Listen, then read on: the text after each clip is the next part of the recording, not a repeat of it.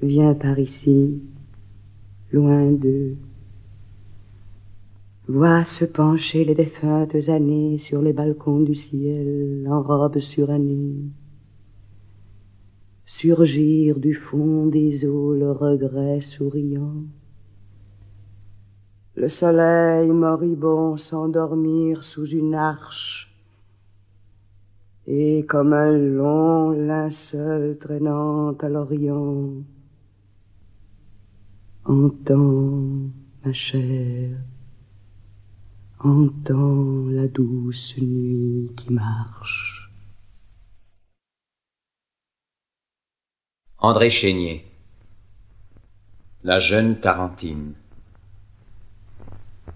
Pleurez, doux Alcyon, ô vous, oiseaux sacrés, oiseaux chers à Thétis, doux Alcyon, pleurez. Elle a vécu, Myrto, la jeune Tarentine. Un vaisseau la portait au bord de Camarine. Là, l'hymen, les chansons, les flûtes lentement devaient la reconduire au seuil de son amant. Une clé vigilante a pour cette journée sous le cèdre enfermé sa robe d'hyménée, et l'or dont au festin ses bras seraient parés et pour ses blonds cheveux les parfums préparés. Mais seul sur la proue, invoquant les étoiles, le vent impétueux qui soufflait dans les voiles l'enveloppe. Étonnée et loin des matelots, elle tombe, elle crie, elle est au sein des flots. Elle est au sein des flots, la jeune Tarentine. Son beau corps a roulé sous la vague marine. Tétis, les yeux en pleurs, dans le creux d'un rocher, au monstre dévorant, eut soin de la cacher.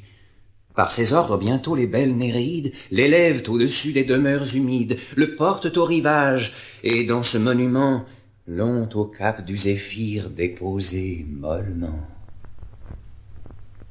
Puis, de loin, à grands cris appelant leurs compagnes, et les nymphes des bois, des sources, des montagnes, toutes, frappant leurs seins et traînant un long deuil, répétèrent Hélas, autour de son cercueil.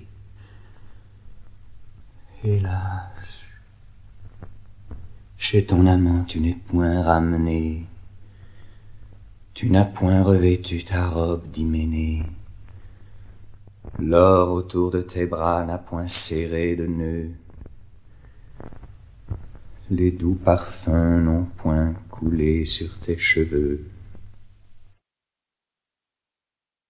Corneille Le Cid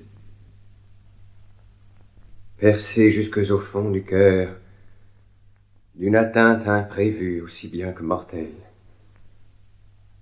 Misérable vengeur d'une juste querelle, et malheureux objet d'une injuste rigueur,